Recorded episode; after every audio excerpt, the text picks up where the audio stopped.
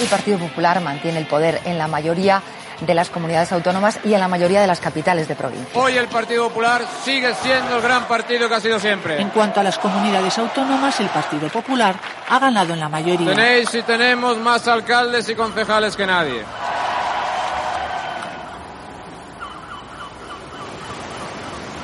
Se nos colgou un San Benito tamén a Muxía moi doloroso despois de todos os meses de lucha cando son as elecciones e gana el PP despois de vivir la marea solidaria vivimos unha marea de incomprensión e de absoluta insolidaridad. Sin duda, una de las manchas del Prestige que no se ha borrado de la memoria colectiva en estos 20 años fue aquella victoria electoral del Partido Popular en Galicia y en la zona cero, después de todo lo que había pasado.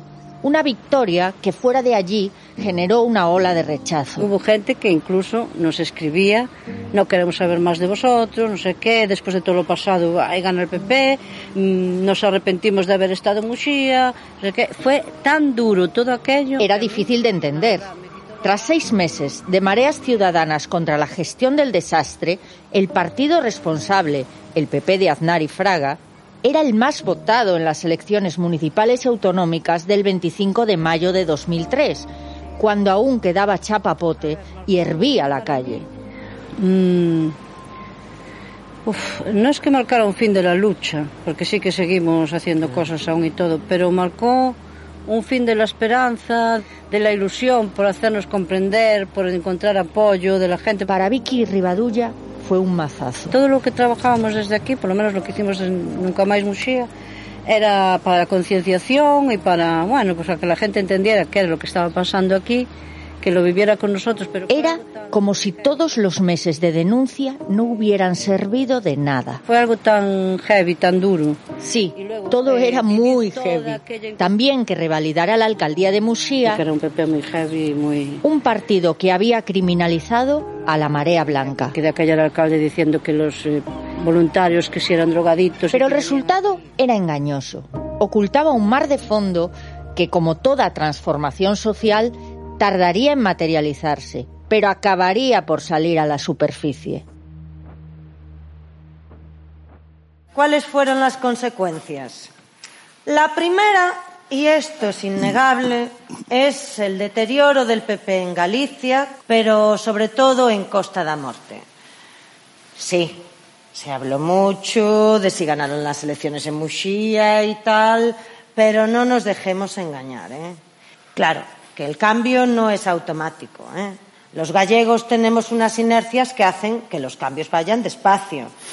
Pero después de las elecciones municipales del 2019, no queda prácticamente un ayuntamiento en Costa da Morte con alcalde del PP. Eso que dice Marisol es muy interesante porque uno de los mitos creados alrededor del Prestige es que políticamente no cambió nada. Y eso no fue así. Tiene razón Marisol, entonces diputada socialista del Parlamento gallego, a la que da vida chévere en Nevermore. Cambiaron muchas cosas, en Galicia y en toda España. El Nunca Más no solo fue el principio del fin del gobierno de Aznar, fue también el despertar de una generación y el nacimiento de una cultura política que estalló en el 15M y sus réplicas, entre ellas las mareas gallegas que llegaron a gobernar en A Coruña, Ferrol y Santiago y lideraron la oposición en la Junta.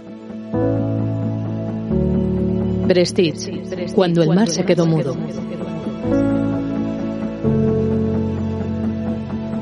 Capítulo 4. ¿Hasta dónde llega la marea?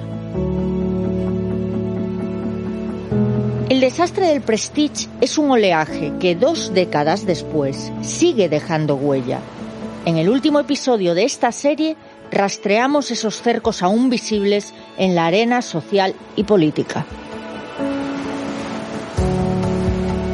Empezamos por ese mito de que no tuvo consecuencias electorales. ¿Qué está pasando en Costa da Morte que arrasa el Partido Popular?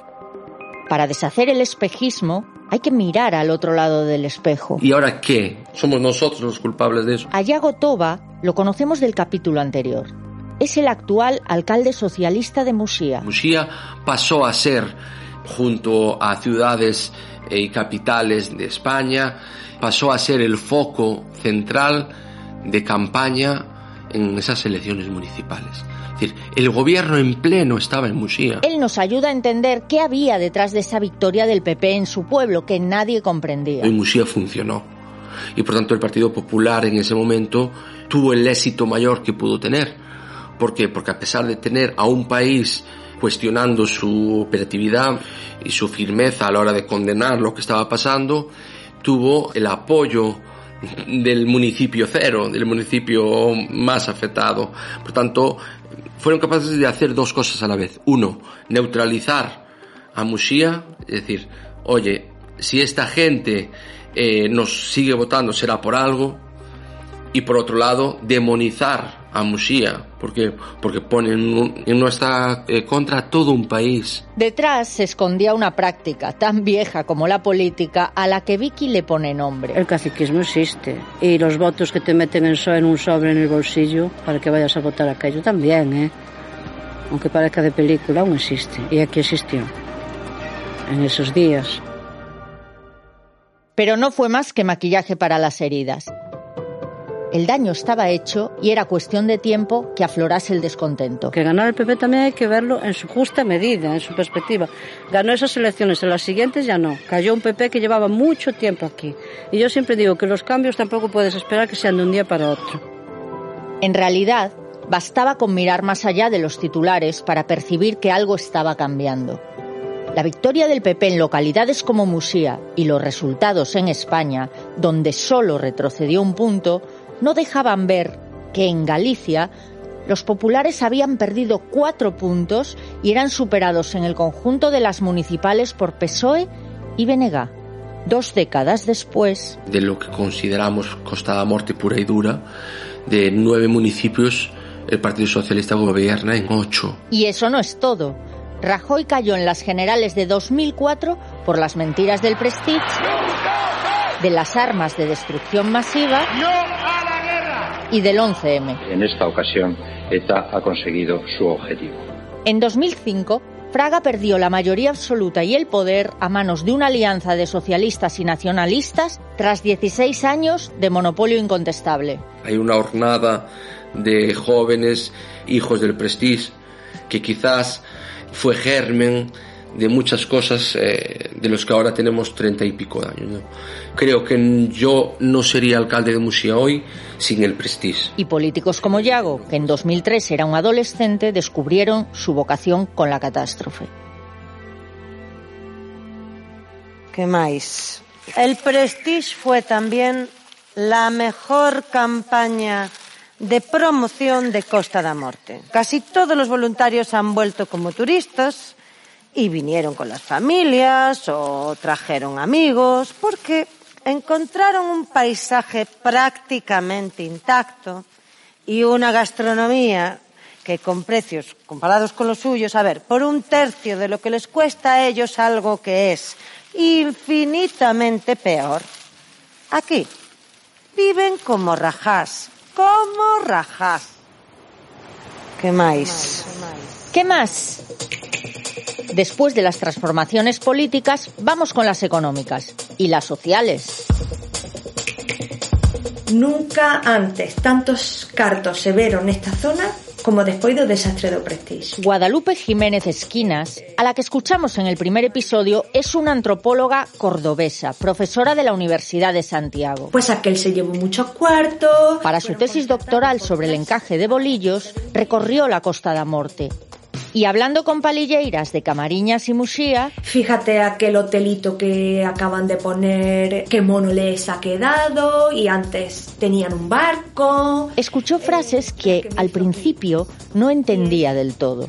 Es eso que están esperando es outro máis. Pero fue tirando del hilo Como un encaje de bolillo de aquellos retazos. y descubrió que el desastre del Prestige había dejado conflicto latente, una corrosión social, un cierto descontento prolongado en el tiempo, 18 años más tarde, que todavía seguía saliendo así. El conflicto se produjo, ya lo contamos, cuando los políticos sacaron os cartos, los cuartos, para callar bocas.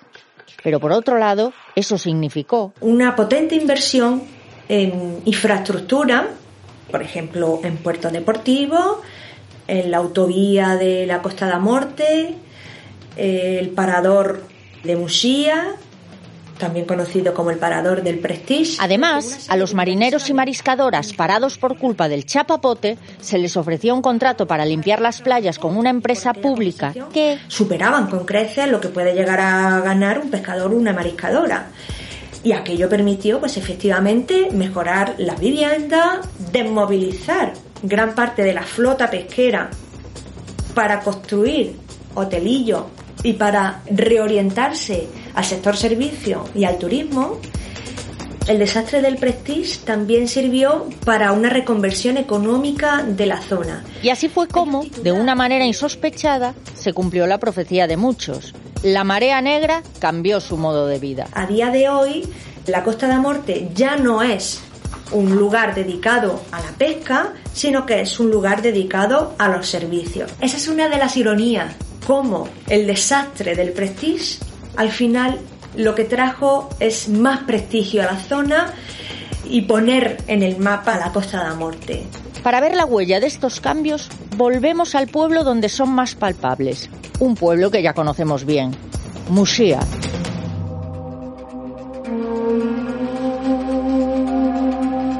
A raíz do prestigio unha desguaces masivos. Pasamos unha flota enorme un dos portos que máis mm, barcos pesqueiros tiñan Galicia, 30 tantos, de moito porte, de moito tonelaxe. Queda moito. Allí desaparecieron de la orilla del mar las embarcaciones tradicionales, las gamelas, al tiempo que proliferaban pequeños hoteles, bares y restaurantes. Nos lo cuenta Nacho Castro, secretario y gerente de la Cofradía de Pescadores, hoy moi mermada. Nos encheron o porto de cemento, que xa o ves cheo de cemento, nos puxeron un náutico que claramente perjudicaba a pesca, Claramente, o que fixo foi achicar o porto, reducilo en tamaño, delimitar eh, as zonas de entrada, claramente foi moi perxudicial para nós. En principio, la transformación fue consecuencia directa de la catástrofe, después de las políticas estatales derivadas de aquella. Todo isto é, en gran parte é, é consecuencia do prestige, porque alguén pensou en Madrid que a solución estaba en meterse a, a tocar a gaita na plaza e que o turista mirara.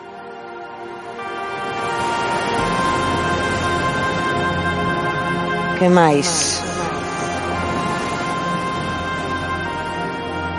Hay una huella, un cerco de esa marea que es mucho menos evidente, el chapapote que queda.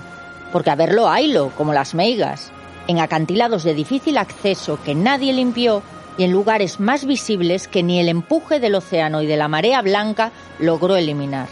Yo le preguntaba a mi padre, papá, ¿eso se va a ir? Me decía, no, eso no se va. La que habla es Lucía, ya sabes, la niña del Prestige, que vive en Hospitalet, pero vuelve cada verano y cada Navidad a su pueblo, donde sigue encontrando residuos del pasado. No se va a ir nunca. Tú ves el chapapote pegado ya como si fuera una unión de la roca, ¿sabes? Y de eso en todas las playas, eh, es que es lo que más te puedo decir, de encontrarme piedras de chapapote todavía y de cogerlas, no tan grandes como antes, pero es que sigue estando presente. Sigue estando presente, como una presencia ausente también bajo el mar. Las ruinas del barco duermen a 3.000 metros de profundidad, en la fosa atlántica, a 250 kilómetros de las Islas Cíes. En 2003 se realizaron carísimas y novedosas operaciones para sellar las grietas por las que salían los famosos hilitos con aspecto de plastilina en estiramiento y para extraer el fuel que aún guardaba en sus entrañas. Pero 20 años después aún no se ha dado solución a todo el desperdicio que generó la tragedia. Por desgracia, sigue depositado. ¿Dónde está depositado? Hay un montón de toneladas de fuel de contenedores, de plásticos, de botas, de trajes blancos. 10.000 de las 90.000 toneladas que se recogieron siguen donde están. Almacenadas al aire libre en una balsa tapada por una lona en la planta de desechos industriales de Asomozas, una pequeña localidad del rural coruñés a 45 kilómetros de la ría de Ferrol. Todo ahí amontonado, sellado, con plásticos, acabará resumiendo con las lluvias saliendo hacia afuera. La balsa está sellada y no supone ningún peligro, según la Junta. Pero dados los antecedentes, Nito Dios, el bateiro jubilado que nos acompañó por Illa de Arousa, no se fía. ¿Y si aquel fue el de la peor calidad? El fue el quemó los barcos, la pintura, los destrozó. Imagínate los cuerpos. A día de hoy aquí en Garousa hay muchísima gente con problemas respiratorios. Nunca, nunca se intentó averiguar qué pasó. muchos problemas respiratorios. Y casualidad, antes no los tenía. Nito pone el dedo en otra llaga del Prestige de la que tampoco se preocuparon los poderes públicos. Los efectos en la salud de las miles de personas que combatieron la marea negra sin protección.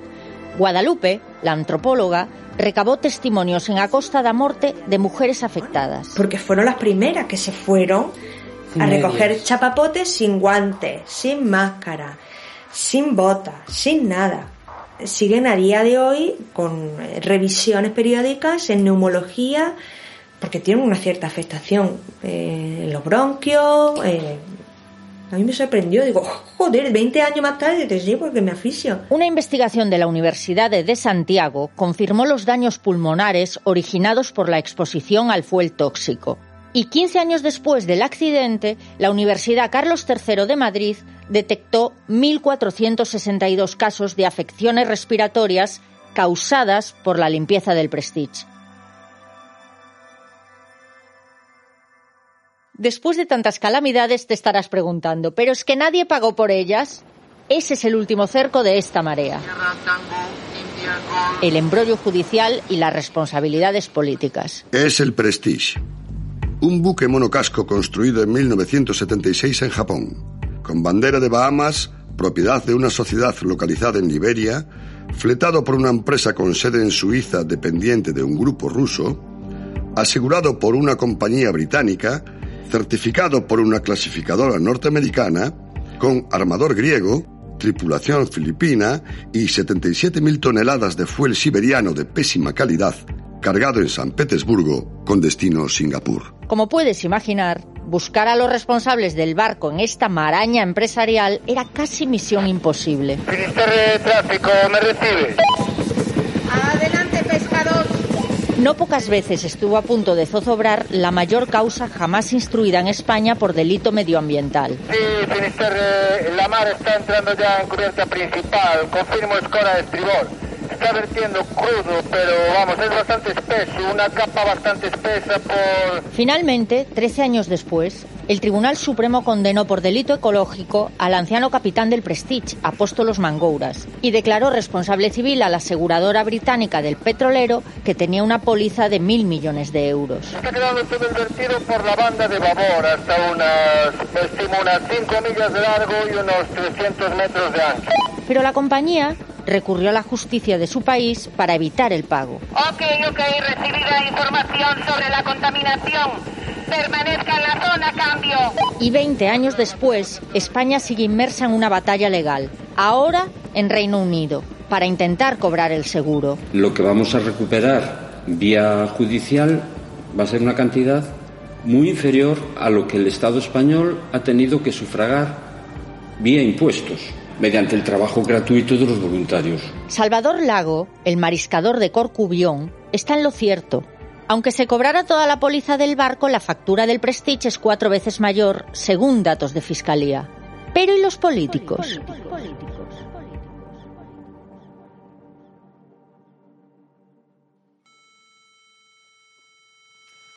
Dirección General de Marina Mercante, dígame. Solo uno se sentó en el banquillo de los acusados. Sí, sí, ahora mismo. Señor López Sors, le paso la llamada del jefe del Centro de Coordinación de Salvamento, sí. El entonces director general de Marina Mercante, José Luis López Sors, que asumió como suya la decisión de alejar el barco. La consigna es que cojan el barco, que les puedan dar un cabo y que los separen de la costa hasta que se hunda. Un solo acusado que quedó libre de toda culpa, lo que exoneraba simbólicamente al resto de responsables de la penosa gestión. Entre ellos, el delegado del gobierno en Galicia en 2002. Señor Fernández de Mesa. Aquel que dijo, hay una cifra clara y es que la cantidad que se ha vertido no se sabe. ¿Qué nos puede decir de una gran mancha de fuel que parece ser que tiene ya 30 millas de largo y 300 metros de ancho? En estos momentos... El barco ya no pierde fuel. Los técnicos de Marina Mercante nos aseguran que el petrolero ya no pierde fuel. Y que compareció una delirante rueda de prensa en la que López Sors le susurraba al oído las respuestas. Y que también se puede observar que últimamente las manchas se han partido, la mancha se ha partido en una, dos más pequeñas O más, y- o más. Y que afirmó que la sentencia del Prestige, que esculpaba a su compañero, ponía las cosas en su sitio. ¿Y qué va a pasar con el fuel? ¿Cómo se va a recoger? El fuel, vamos a ver, nos aseguran estos mismos técnicos que es probable que se solidifique y que se hunda en el fondo en forma de adoquines. ¿Y si el barco se rompe en dos? Pues Se hunde, eh, te digo, flota las partes, hombre. Aquel señor fue relevado en el cargo. Los técnicos no se ponen de acuerdo en este caso, pero últimamente se inclinan más porque el barco pueda mantener la flotabilidad. Pero porque le ascendieron a director de la Guardia Civil. Avances. Uno, dos, tres, cuatro. Antes de continuar, tenemos que advertir que la escena que acabamos de presenciar es absolutamente real, no es ficción. Un premio a los servicios prestados. Y no fue el único. Todos los implicados siguieron con sus carreras políticas, con el mismo o mayor éxito. Mariano Rajoy, entonces al mando de la crisis, Llegó a presidente del gobierno en 2011. Arias Cañete, entonces ministro de Agricultura y Pesca, Volvió a ser ministro, esta vez con Rajoy. Álvarez Cascos, entonces ministro de Fomento, Presidió el Principado de Asturias entre 2011 y 2012. y Jaume Matas, entonces ministro de Medio Ambiente, Fue elegido presidente de Baleares en 2003, al año siguiente del Prestige. Solo hubo una dimisión. José Cuiña, número 2 de Fraga, obligado a dimitir cuando se publicó que una empresa de su familia había vendido material de limpieza de chapapote al ente público Traxa y a la propia Junta. En resumen, no parece que se sacaran lecciones de lo ocurrido, más bien al contrario. Así lo cree Nito, el bateeiro de Illa de. Realmente en lo necesario, en intentar que si ocurre algo parecido no volviese a pasar lo mismo, que hubiese medios, que hubiese formas, seguimos igual. En ese sentido, se cambió muy poco. Eso es el problema. Así lo cree Nacho, gerente de la cofradía de Musía. Eso vai contar calquer mariñeiro, calquer pescador. Eso vai a volver a pasar. Salvador es más optimista. Dejó la profesión de mariscador y la asociación gallega del gremio que dirigía y ahora es funcionario en inspección pesquera de la Junta. Se han hecho cosas. En caso de que se produzca un accidente de esas características, tendrían medios mejores que los que había cuando se hundió el Prestige para hacer un remolque o para luchar contra la contaminación. Pero nadie sabe muy bien si hay un plan previsto para otra catástrofe, que podría ocurrir en cualquier momento, porque frente a las costas gallegas, a unos 68 kilómetros de tierra, sigue estando... Maior mayor autopista de tráfico marítimo do mundo. Ese é o problema. E accidentes sempre vai haber. Xa non é unha cuestión estadística. É que por aí pasan centos e centos de barcos a, a diario. A mí eso me preocupa. Todo o tráfico hacia Norte Europa hacia África eh, Asia, e pasa todo por aquí. Nacho se refiere al corredor marítimo de Fisterra, por el que circulan cada año unos 45.000 navíos, más de un tercio cargados con mercancías peligrosas. Seguimos tratando el mar como un recurso de libre explotación. Un territorio sin ley ni fronteras. Una cinta transportadora sin fin para el comercio mundial. Las personas no tienen los mismos derechos de circulación que las camisetas de Zara o los virus. Desde que tenemos uso de razón, vimos cosas que vosotros no creeríais. Vimos pasar 100 grandes barcos cada día más allá de Finisterre. Vimos decenas de petroleros hundirse en la oscuridad.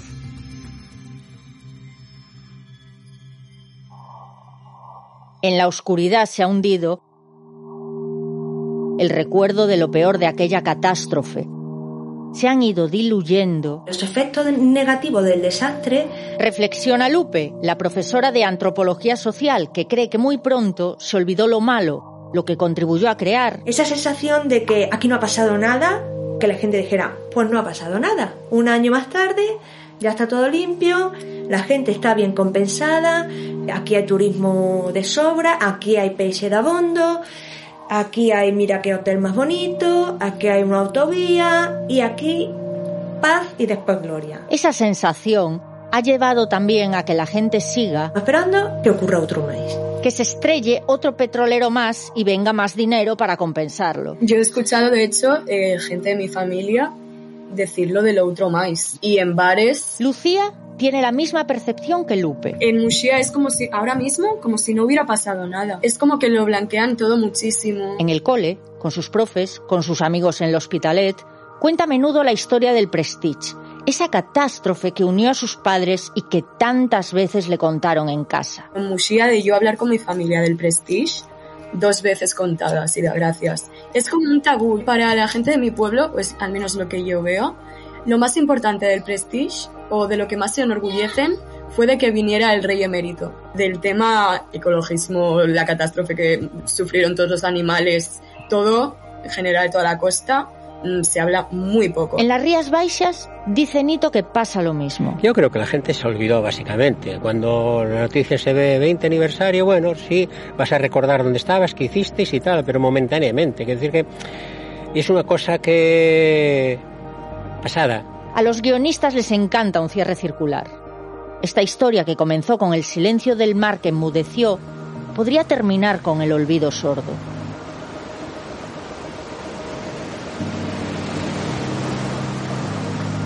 Pero contra el olvido hemos hecho esta serie y Chévere ha hecho Nevermore, una obra que nació de otra tragedia, una tragedia reciente, el coronavirus, y de una llamada de auxilio del Hospital de Acosta da Morte.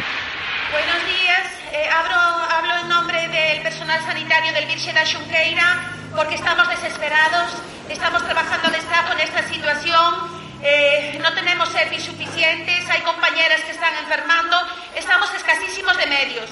Entonces, queremos hacer un llamamiento a toda la gente de la zona que conserve en su casa material de cuando se limpió el chapapote del Prestige, eh, gafas, trajes, máscaras, lo que sea que tengan, que por favor que nos lo hagan llegar al hospital llamando al 981 70 60 10 y nos lo cedan. Muchísimas gracias. Este SOS desesperado del hospital me conectó con aquel Mayday del Prestige. Mayday Relay, Mayday Relay, this is Finisterre Radio. Otra casualidad o conexión entre las dos catástrofes fue la falta de medios para afrontarlas.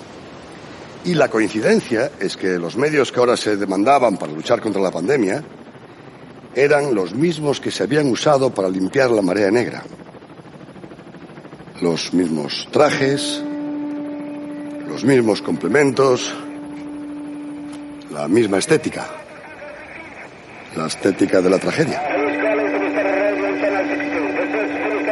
El llamamiento del hospital de C tuvo una gran repercusión. Sí, fue emocionante ver que emergía a costa de vida. No sé, como si aprendiéramos la lección de aquel movimiento solidario que fue lo único bueno que nos trajo el Prestige.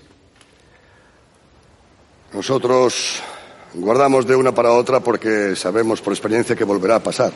Aunque de esta vez llegó por sorpresa, de la mano de un virus invisible.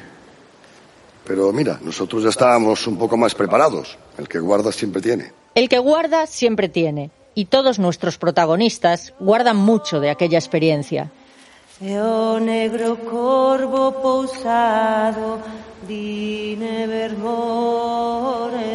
Me acuerdo perfectamente de todas esas vivencias que me ayudan a revivir y a recordar las sensaciones. Muy gratificante porque, bueno, todo lo que se sacara de, de la costa, pues sabíamos que no iba a volver al mar. Son as cousas que se quedan 20 anos dispós.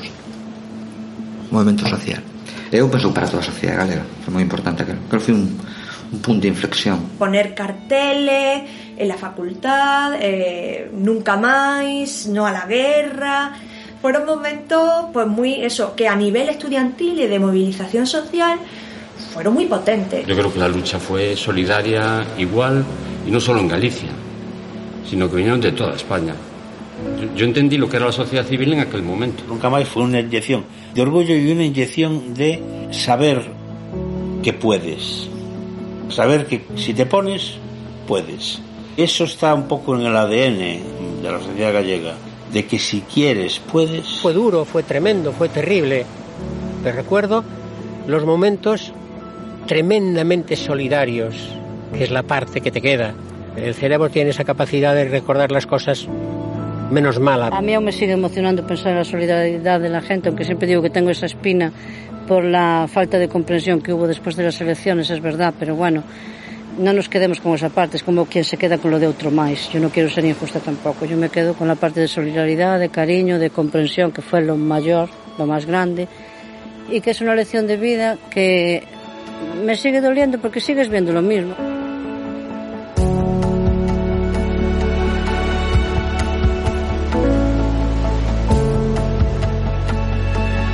Aquí termina cuando el mar se quedó mudo, una producción de la máquina blanda y carne cruda. Carlos Hurtado y Kelu Robles se han ocupado del diseño sonoro y el montaje. De la coordinación y producción se ha encargado Celtia Tabeayo. Del diseño gráfico, Paz Galeana. De las redes, Marta González. Y del vídeo y la fotografía, Álvaro Vega. El guion lo han escrito Paola Ovelleiro, Rocío Gómez y Javier Gallego, que es el director de este podcast. Grupo Chévere nos cedió los sonidos de su obra Nevermore. Te recomendamos ir a verla en cuanto puedas y te agradecemos que recomiendes y difundas esta serie. Yo soy Ana Pardo de Vera y del Prestige guardo la solidaridad, pero también el desencanto de lo difícil que es cambiar las cosas en mi tierra. ¿Y tú? ¿Qué guardas?